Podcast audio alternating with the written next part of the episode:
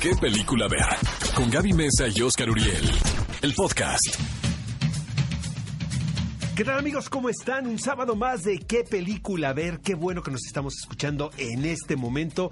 Obviamente en este programa les tenemos muchísimas sorpresas. Por supuesto hay entrevistas exclusivas con el reparto de Dora la Exploradora que realizó mi queridísima Gaby Mesa Conceta y muchas sorpresas más, ¿verdad, Gaby? Así es, cinéfilos, qué gusto que nos estén escuchando en este genial sábado de puente.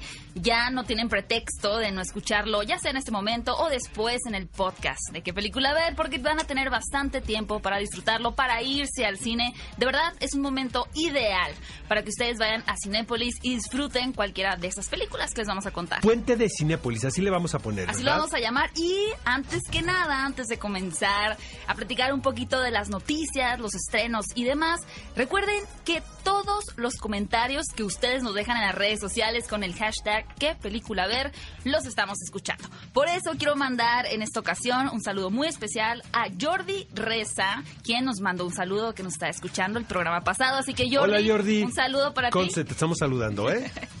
Y bueno, cinefilos, les tengo una noticia un poquito triste. Y es que Amy Winehouse cumpliría el día de hoy 36 años. Chin, caray.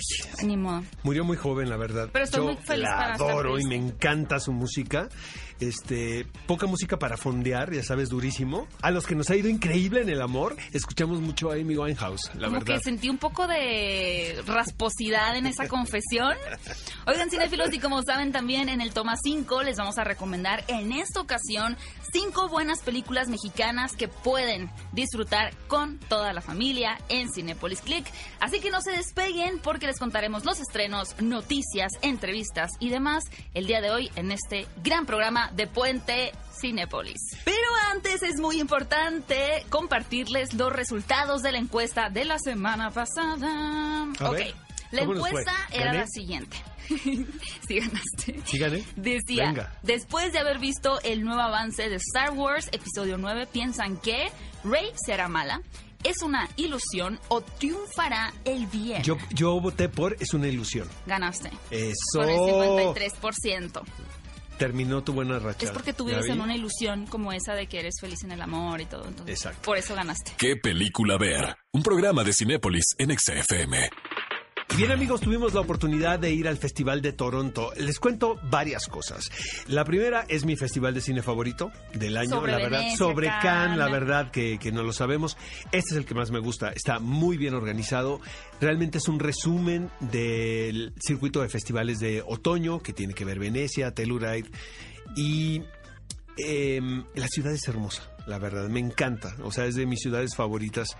Em, siento que fue una muy buena edición, estuvieron muy bien repartidas las películas, porque, por ejemplo, otros años Roma había sido, ¿no? Mm, siempre hay una protagonista. Exactamente.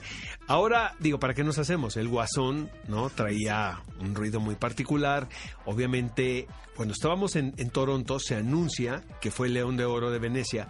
Y eso lo que hace es que la película se convierte en el título que todo mundo tenemos que ver, ¿no? Yo, la verdad, ya la había visto, entonces yo iba tranquilo. Tú andabas fresco y Yo andaba alechugado. ese día me levanté tarde, Riéndote por de ejemplo. la fila. Riéndome de la fila. Pero mis compañeros, colegas, pues sí estaban un poco estresados de saber si entraban o no a la función, ¿no? Estuvo todo muy bien organizado. Eh, obviamente la estrella del festival fue el señor Joaquín Phoenix. Le entregaron un reconocimiento, eh, las mejores críticas, los mejores comentarios.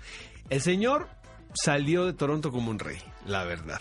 Y eso creo que se va a ver muy reflejado en la temporada de premios. Desde ahorita te puedo decir que es muy probable que el señor Se o lleve sea, el Oscar. sea el ganador de los premios de mejor interpretación masculina en la temporada de premios. Quien le puede hacer competencia, Gaby, es Adam Driver por Marriage Story. Me encantó la película. Fue mi película ¿De qué favorita del festival. Obviamente la radiografía del rompimiento de un matrimonio, como dice el título de la película. Eh, la otra parte es interpretada por Scarlett Johansson. Eh, muy pronto vamos a tener oportunidad de ver la película y probablemente ese fue mi título favorito. Otra de mis películas favoritas fue Jojo Rabbit del neozelandés. Taika Waititi. Exacto, Gaby, bien dicho. Y es, no sabes qué película tan más bonita, porque habla del nazismo, ha contado a partir del punto de vista de un niño a quien se le aparece Hitler como su, su amigo imaginario. Esto puede sonar muy subversivo y puede sonar muy complicado porque son asuntos muy no difíciles de tratar cinematográficamente y en cualquier lado, la verdad. Pero eh, realmente la película eh, termina por ser muy ingenua y muy bonita. Ese es el término de la película, ¿sabes? Eh, me gustó muchísimo. También está Scarlett Johansson. En las dos películas que más me gustaron de Toronto está ella. ¿Tuviste alguna decepción? ¿Una película que estuvieras anticipando mucho y no fue lo que Pues esperabas? no, la verdad, no, digo, hay malas, la verdad, si, si tienes oportunidad de ver películas malas, la de Isabel Huppert, la de Frankie, que dirigió Aida Sachs, no me gustó absolutamente nada. Eh, Seberg con Kristen Stewart, eh, conozco muy bien la historia de Jean Seberg y siento que no está mal, ella está espléndida, pero la película se centró nada más en 1968, que fue el año donde ella eh, se convierte en simpatizante de las Panteras Negras Ok. y que eso a la larga la llevó al suicidio.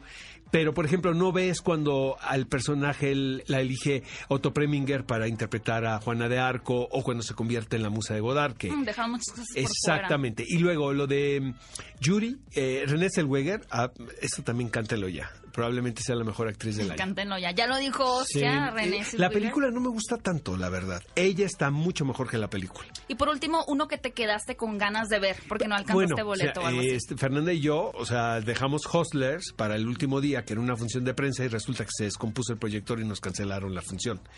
Y era una de las películas, pues, que traía más ruido. También se comenta que Jennifer López es posible que se convierta en la mejor actriz de reparto del año. Y tuvo muy buenas críticas, le fue muy bien a la película. En general estuvo muy repartido, ¿sabes? O sea, siento que fue un año donde hubo mucha variedad. Eh, entrevisté a Nicole Kidman, que luego les vamos a pasar la entrevista, obviamente, aquí, amigos, en qué película ver, a propósito del Jilguero de Goldfinch, que es una novela que me encanta. Y si quieren leer un buen libro, compren El Jilguero de Donna Tartt. Eh, luego ya hablaré de la película cuando, cuando y de tu experiencia con Nicole Kidman. Y rápidamente, ya para cerrar estas noticias, les cuento un poquito de lo que resonó también en el mundo del entretenimiento, como el hecho de que la próxima película del director tapatío Guillermo del Toro, que ya tenía en las filas del elenco a Kate Blanchett o a Bradley Cooper, pues también se le suma Rooney Mara. La película lleva el título de Nightmare Alley y nos cuenta la historia de un timador que se enamora de una psiquiatra y juntos estafan a la gente de alta sociedad. Y finalmente, si no tuvieron la oportunidad de darle un vistazo al nuevo avance de Gretel y Hansel, basada por supuesto en el clásico cuento de los ¿Otra hermanos vez, Grimm. caray? No, es que de verdad, este está sorprendente. Tiene un toque más de terror psicológico al estilo de Hereditary, de La Bruja. Ah, ya me llamó la atención. No, se ve muy buena, véanlo. Y está protagonizado por Sofía Lidis, que es la niña que conocimos en It. Y claro, queremos recordarles en qué película ver que está en este momento llevándose a cabo el tour de cine francés en Cinépolis.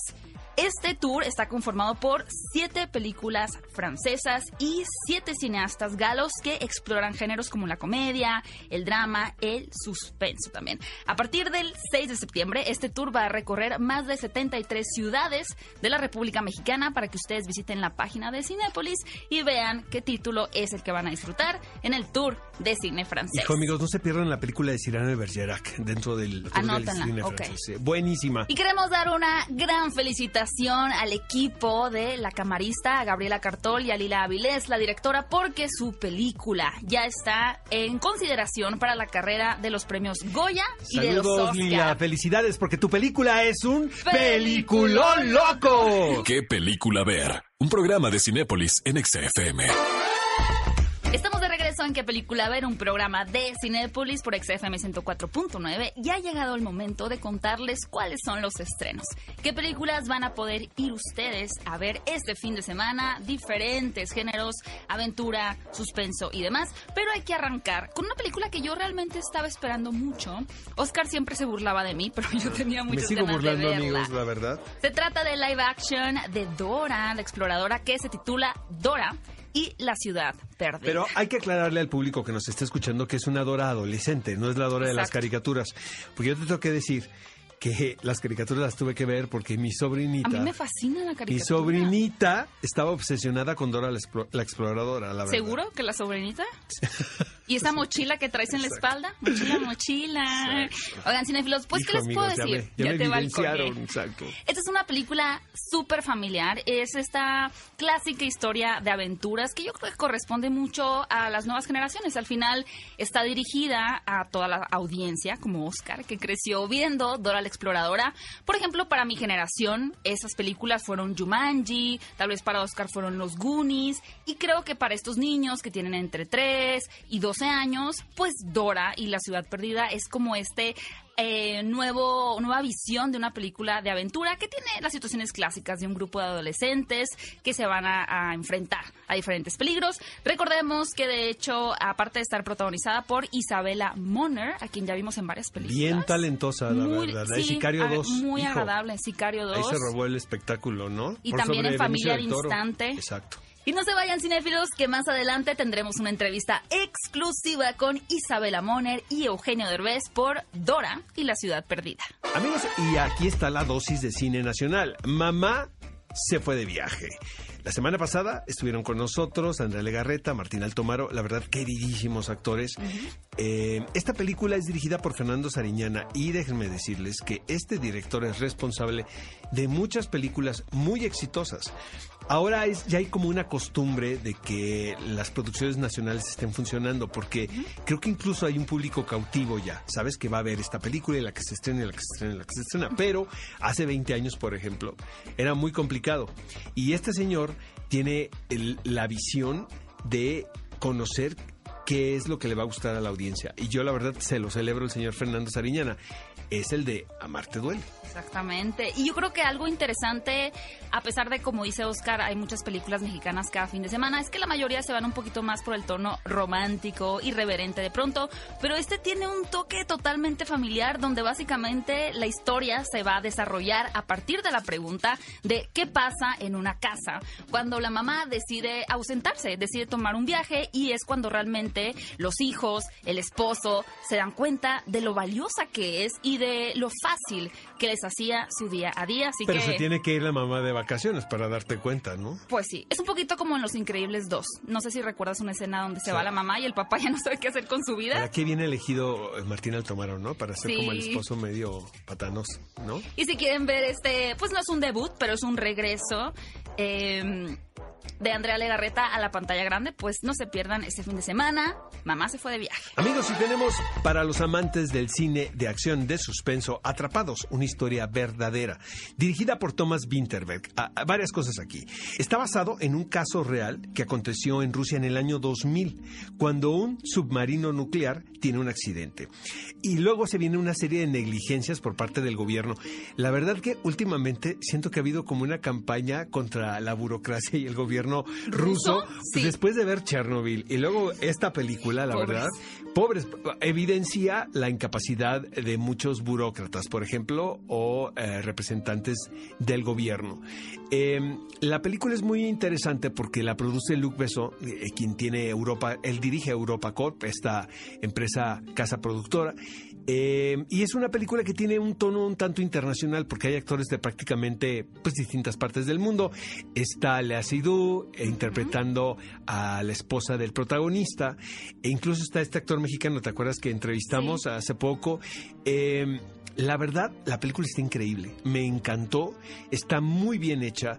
Eh, te mantiene eh, el suspenso todo el tiempo y como espectador estás muy atento a lo que está sucediendo. Lo que les recomiendo es que no entren a Wikipedia ni que anden investigando Que no qué sepas qué va a sucedió. pasar. Exacto, porque es muy fácil eh, conocer la historia simplemente entrando no a, a la red, pero eh, me gustó muchísimo y siento que gran parte del valor de esta película es que la dirige Thomas Winterberg, a quien no habíamos visto realizando una película de acción. Por lo general, él hace dramas pues muy intensos. Él formó parte de, de toda esta escuela de Lars von Trier, ¿no? Y de verdad, dense el chance de ver esta película por lo general, este tipo de, de cintas no me, no me agradan, que son como muy internacionales. muy predecibles. No, y que aparte que, que intervienen actores de distintos lados y que unos hablan con un acento y otros con... Pero aquí, la verdad, yo sí entré en la convención. Wow, una opción muy musical que yo estoy casi segura que Oscar es fan. De hecho, creo que ayer me dijiste que ya la habías visto. Me encantó, la verdad, también, la música de mi La vida. música de mi vida. Ando de buenas, ¿no? Es que fui a la terapia dos veces esta semana. Ese, ese festival te cayó muy bien. Sí, puede ser. de Toronto Ya te los hizo bien en extrañaba, el la verdad. corazón. Y la música de mi vida, amigos, es dirigida por Gurinder Chada. Ella es una directora que hace algunos años eh, dirigió una cosa que, increíble que se llama Bend It Like Beckham, que fue la película que presentó a Keira Knightley. Ay, Keira Knightley. Tiene este mismo sentimiento en la música de mi vida. Es una, es una historia que te hace sentir bien, que va de la amistad, va de, de las relaciones familiares y tiene que ver con un chico eh, de origen pakistaní, quien en el colegio pues es objeto de bullying eh, debido a la etnia, ¿no? A su raza. Esto en 1987, que fue un periodo en, en la Gran Bretaña muy, muy particular, porque hubo una crisis económica y social a partir de Margaret, De Margaret Thatcher. Thatcher, ¿no? Y eso lo que hace también es que precisamente en momentos tan críticos es cuando la creatividad se desata y por eso hay tan buena música inglesa de esa época, ¿no? De esa década. Y este jovencito, eh, toda su frustración la vuelca escribiendo poesía. Y un día un amigo del colegio le presenta la música de Bruce Springsteen. Y él, bueno, descubre un mundo. Eh, porque aparte siente que Bruce Springsteen se parece a él, en su mente, ¿va? Porque dice, los Se dos identifica. somos representantes de la clase trabajadora. Entonces sus letras pues me llegan muy cañón. Eh, y es una película que habla de eso, del poder de la música para elevar tu espíritu. Me ¿no? encanta. Es una gran opción la música de mi vida, cinéfilos. Y finalmente, para terminar con la cartelera de opciones que tienen ustedes para ver este fin de semana en Cinépolis. Y también continuando con el legado de Rusia y toda la paranoia que parece estar desatando. Una película para todos aquellos que quieren estar bajo estrés. Como yo, esta es una opción también para mí. Se titula Pánico en las alturas. Y básicamente va de un grupo de amigos en Rusia que deciden subirse en un teleférico. Está todo nevado, muy están felices. Pasan ahí algunas horas en la fiesta, pero no respetan las reglas de que no se pueden quedar hasta cierto tiempo. Y como ya podrán imaginarse, se quedan ahí atorados.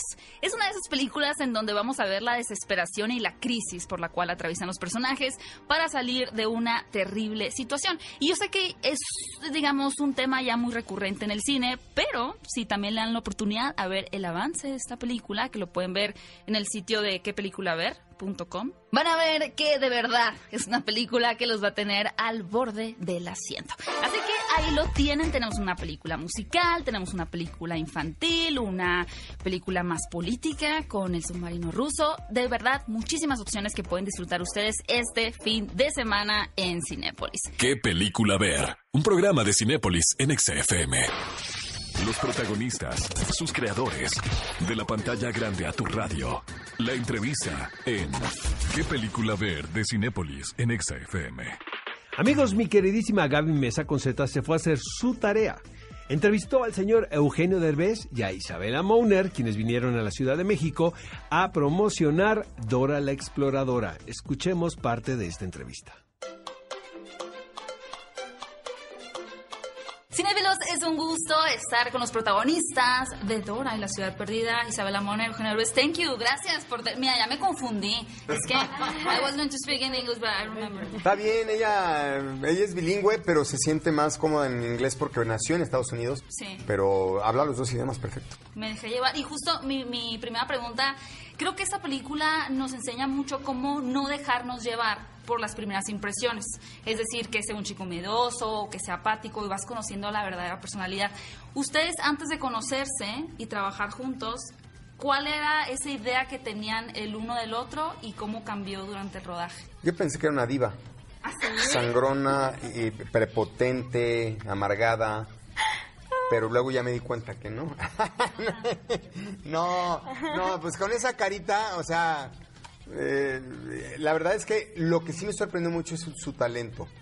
O sea, de verdad es, es sobresaliente. Es una persona que va a llegar muy lejos. Ya van, a- ya van a ver algún día. Este, es una gran cantante, bailarina, hace comedia, drama, hace de todo, todo. Compone música, toca, o sea, es un estuche de monerías. Damn, ok. Ah, bueno, Eugenio es el, el tipo de persona que siempre está sonriendo, siempre está feliz de estar en Es cualquier como Dora, lugar. ¿no? Es como Dora la exploradora. Sí, sí, mira que yo pensé que era falso, pero no. Ahora estamos como like, un año de, de, de- desde conocerte y todavía estás, you know, Sí, súper todavía. feliz y contento. Pensó que era falsa la sonrisa, pero descubrió que era real. ¡Qué cariza! Está genial. Y algo bien interesante también en cuanto al personaje de Dora es que pues en la secundaria tiene un medio bullying, ¿no? Le hacen bullying. No sé si ustedes en algún punto pasaron por el bullying o eran los bulleadores, no quiero insinuar nada, No, pero no, Fíjate que tú, Am, sí, sí, un poquito, pero más que sentí que no pertenecía a ningún grupo de personas, entonces sentí muy, muy sola. Y solo en las películas, con un elenco que, que te apoya mucho, sientes que tienes una familia verdadera. Y ese es un, es un, es un sentido muy, muy, no sé, am, pero es adictivo. Eh, eh, ella decía que en muchas películas casi es la única latina. Entonces, este, y a mí me pasa lo mismo. Entonces, de repente, cuando estás allá trabajando en Estados Unidos, como que te sientes un poquito fuera de. Pero, mm, pero sí, digo, yo por ejemplo también eh, en, en la escuela yo era el buleado, no era... Sí, yo era muy tímido de chiquito, muy tímido. Entonces a mí me traían de bajada siempre y tenía las orejas más grandes y me molestaban mis compañeros. Ah. Entonces, este... Pero nada grave, nada, la verdad es que no, no, no, la, llevé- no la sufrí tanto. Me llama la atención lo que dicen de los latinos, porque justamente ahora reúnen un elenco que tal vez ha, ha tenido gran éxito en Estados Unidos, como Eva Longoria, Michael Peña y demás, pero se siente un ambiente totalmente familiar en la película. Me imagino que la filmación pues fue una gozadera para ustedes, ¿no? Sí, también el- durante el tour de, de prensa, pues, um, you know, haciendo las entrevistas juntos en Spanglish o, todo en español, es- es- se siente un poco diferente, más, más Pero sí, familiar. logra- logramos ser una familia, porque eh, es muy complicado que veas un elenco en Hollywood con tantos latinos. Creo que es la primera película con un 90-95% latinos. Creo que Nick era el único que no era latino. Eh, pero la verdad es que este, son casi todos latinos y eso está padre. Es muy raro que veas un elenco así en Hollywood y este es un triunfo para la comunidad latino, que finalmente nos están volteando a ver. Ojalá es un paso en el... la- en el- Sí, por eso es importante. Sí. Es importante que vayan al cine porque aparte que se van a divertir muchísimo porque es una película muy divertida que además entretiene a los adultos tanto como a los niños.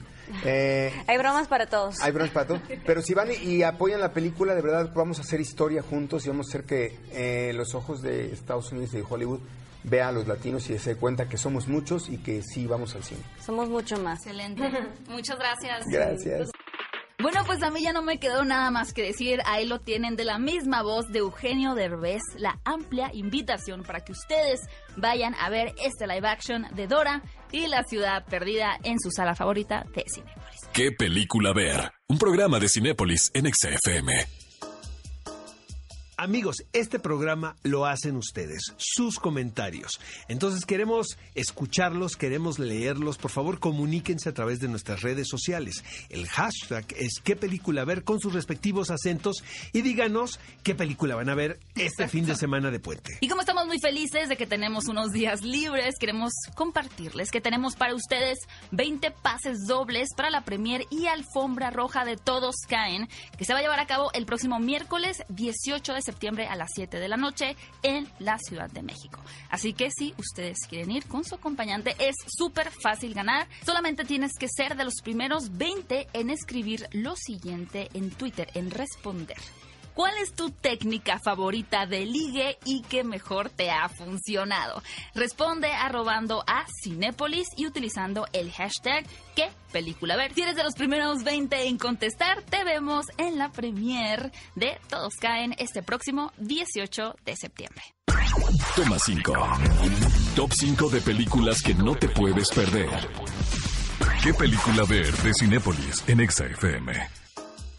Tenemos el Toma 5 muy mexicano, obviamente. Cinco buenas películas nacionales para disfrutar el 15 de septiembre con toda la familia. Y lo mejor, amigos, es que estas películas las podemos encontrar en Cinepolis Click. Es muy sencillo. Nada más entren al catálogo, busquen los títulos y pásenla súper a gusto este fin de semana de Puente Con sus Nacional. enchiladas.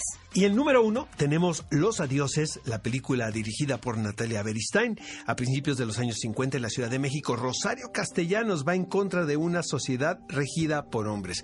Este personaje es interpretado por Karina Gidi. Creo que es el tour de force de Karina, la verdad. Eh, se merecía esta película. Es una actriz que le tenemos mucho cariño y que ha trabajado muchísimo en el teatro mexicano, pero le hacía falta la gran película mexicana.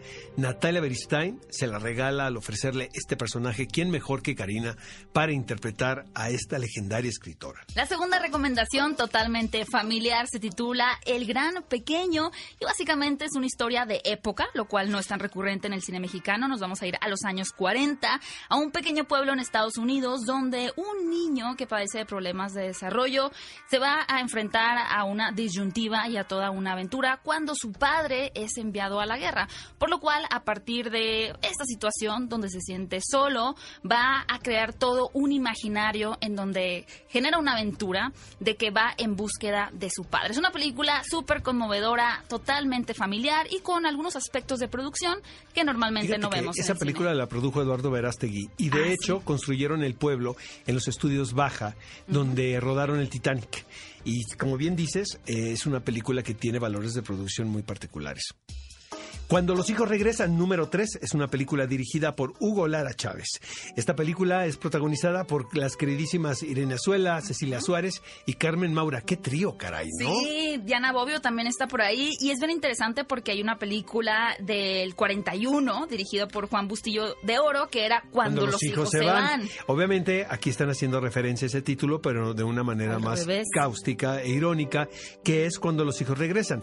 Cuando Que- ya no quieres que regrese. La verdad, yo creo que qué bajón tener que regresar a casa de tus papás, ¿verdad? Después de vivir solo. Pues sí. Y también para los papás que al final ya se habían des- desprendido de esa situación como paternal, habían hecho su vida ellos solos y ¡pum! que les cae Yo otra estoy vez el seguro que chahuizle. no me aceptan en casa, ¿eh? Si trato de regresar. Van a decir, eh, eh, eh, no.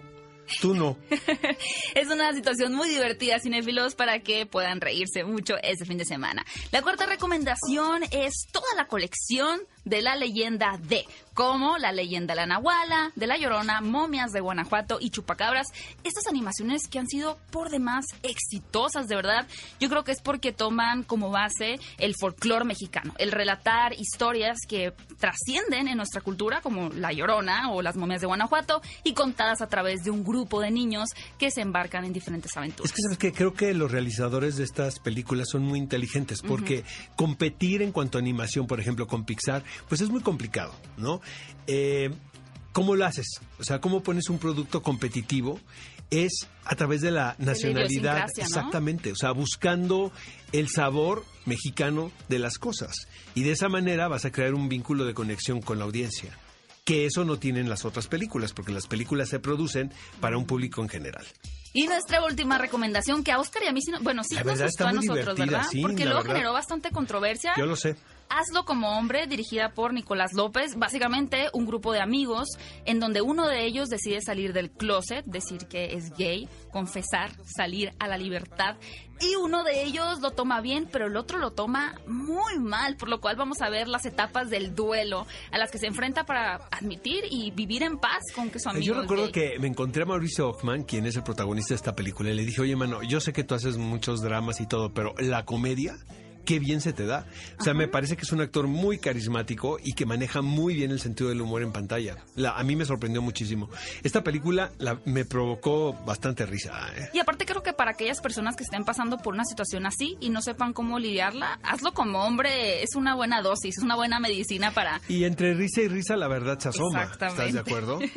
Cinefilos, estas fueron nuestras cinco producciones nacionales que les recomendamos en el catálogo de Cinépolis Click para disfrutar en este puente Cinépolis. Y también déjenme contarles que John Wick y Rocketman ya están en renta en Cinépolis Click desde el 12 de septiembre. Yo sí voy a ver John Wick otra vez. Yo iba a decir que yo iba a ver Rocketman otra vez. No, yo John Wick. la verdad. sangriento, ¿eh? La vi dos veces en el cine. Ya se te Qué pasó el enfermo romance. estoy, ¿verdad? En 15 minutos se te bajó el Ya romance. sabes que soy bipolar. A partir de este momento ya pueden ustedes rentar en Cinepolis Click John Wick y Rocketman. Ha llegado el momento de La encuesta, compartirles amigos. La encuesta. Ya voy, ya, ya no tengo motivación A ver, alguna. ¿cuál es? Ok. Vayan a nuestras redes sociales y respondan la siguiente pregunta de la encuesta de la semana. ¿Cuál de estos cuatro grandes actores y actrices mexicanos que han triunfado en Hollywood es tu favorito? A ver. Ahí van las opciones. Gael García, Ajá. Salma Hayek, Ajá. Eugenio Derbez y Diego Luna. ¿Puedo escoger ahora yo primero? Vas tú primero. Diego Luna. Salma Hayek. Voy a ganar yo. Salma Hayek. Voten Bueno, por no Salma, sé. amigos. Todo el fandom de Sa- Salma Hayek los Va a quiero pasar escuchar. un billetito por aquí. Productora, ¿usted por quién? Ay, sabía que Gael Sí, García ¿verdad? Le brillaron los O sea, lo ojitos. gritó de casi Gael. Gael, no. Gael. Pues fíjate que no, no votamos por Gael. Creo que va a ganar Gael. Ahora, Sí. pero bueno, sería la primera vez que perdemos los dos. Exacto. Vayan a las redes de EXA, arroba EXAFM o a nuestras redes sociales mías y de Oscar y Si quieren que gane la productora, voten por Gael. Si quieren que gane Gaby, voten por Diego Luna. Voten por Diego si quieren Luna. que gane Gaby, voten por Eugenio Derbez. Si quieren que gane Oscar Uriel, voten por Salma No me Hayek. boicotes. ¿Qué película ver? Un programa de Cinépolis en XFM. El clásico de la semana es un peliculón loco. La verdad, no hay discusión alguna, amigos, que el laberinto del fauno es un peliculón Es loco. la mejor. Yo di- me Es atrevo a la decir, mejor de las, de las películas que hayan hecho los tres amigos. Los tres, Exacto. Alfonso Cuarón, Iñárritu y Del Toro, esta está, Este- no sé si es la mejor, pero... raya en la genialidad de esta película, de verdad. Sí, de verdad, que alucine. Si no han visto esta película, Cinéfilos, que es un peliculón loco, está disponible en Cinepolis Click y es una de las obras maestras de Guillermo del Toro. Es que, eh, como buena película, hay tantos asuntos sobre, el- sobre la mesa. Porque por un lado puede ser un cuento de hadas para adultos, por otro lado es una crítica al franquismo, por otro lado es una historia de una familia fracturada. eh, un coming of age también de Ivana, del personaje que interpreta a Ivana Vaquero. Lo que hace eh, de una manera espléndida eh, Guillermo del Toro es contarnos un, un cuento, ¿no? Eh, macabro, con personajes muy particulares y a la vez muy entrañables. Y este es uno de los finales más tristes también que, que yo recuerde, ¿no? Bueno, depende cómo quieras leerlo. Sí es muy triste, No, sí pero muy si triste. también lo ves del lado bonito, no sé. No, yo soy macabra tal no, vez. eres muy darks. No le veo el lado bonito. No, ¿eh? pero es que ahora que lo mencionas, Oscar, realmente hay una línea muy delgada entre contar, o sea, tener la habilidad de, de tener un cuento tan entrañable como este, con personajes como el fauno, como el hombre eh, blanco, el monstruo blanco, el sapo gigante, en donde recordemos que de hecho Duke Jones, quien da vida también al, al Podemos hombre decir pez. que es una de las musas de Guillermo del Toro. Duke Jones, exacto. Cinéfilos, él es el hombre que se puso el traje del fauno, que realmente fue muy complicado porque, como saben, al director mexicano no le gusta respaldarse mucho en los efectos especiales, por lo cual él mismo eh, artesanalmente desarrolla el maquillaje, el vestuario, y por eso Duke Jones tenía que estar ahí atrapado por horas para hacer el fauno y también este personaje blanco. Chequen el elenco, amigos. Está Ajá. Ivana Vaquero, obviamente es la presentación de Ivana Vaquero como Ofelia. Eh, está Ariadna Gil. Eh, Sergi López, quien hace el villano, que es tre- tremendo. Sí. Eh, Maribel Verdú. Es un elencazo, es una historia sensacional. Fue la última película que se presentó ese año dentro de la sección oficial del Festival de Cannes. Por lo general, ese viernes ya el, está a la mitad eh, la ciudad, o sea, ya abandonó mucha gente el festival y como que la- también ya están cansados todos, ¿no? claro, Entonces fueron a la función, porque la función no fue nocturna, fue durante el día y se llevaron una de las grandes sorpresas eh, de, de las últimas ediciones del festival. Como siempre les encanta aplaudir en Cannes, esta película se llevó una ovación de 20 minutos, 22 minutos para ser exacto. De verdad, háganse un favor, amigos, y este fin de semana, si no han visto El laberinto del fauno, dense. Y ha llegado el momento de despedirnos de ustedes, pero los dejamos en buenas manos porque tienen muchas películas que ver en las salas de Cinépolis o, O en, en su Cinépolis casa Click. también. No olviden escribirnos utilizando el hashtag qué película ver. Si quieren que les mandemos saludos, díganos, escríbanos, nosotros mándenme les saludos. mandamos hashtag, saludos el próximo sábado. Ya Prometido. escucharon que lo hicimos, ¿no? Hay testigos, hay testimonio aquí. Exacto. Queremos que sea trending topic el hashtag qué película ver con sus respectivos acentos. Qué gozada escucharnos los sábados por la mañana. Por supuesto, el próximo sábado tienen una cita con nosotros. Esto es qué película ver, un programa de Cinépolis por Exa FM 104.9. Ve a Cinépolis y utiliza el hashtag qué película ver. Escúchanos en vivo todos los sábados a las 10 de la mañana en ExaFM 104.9.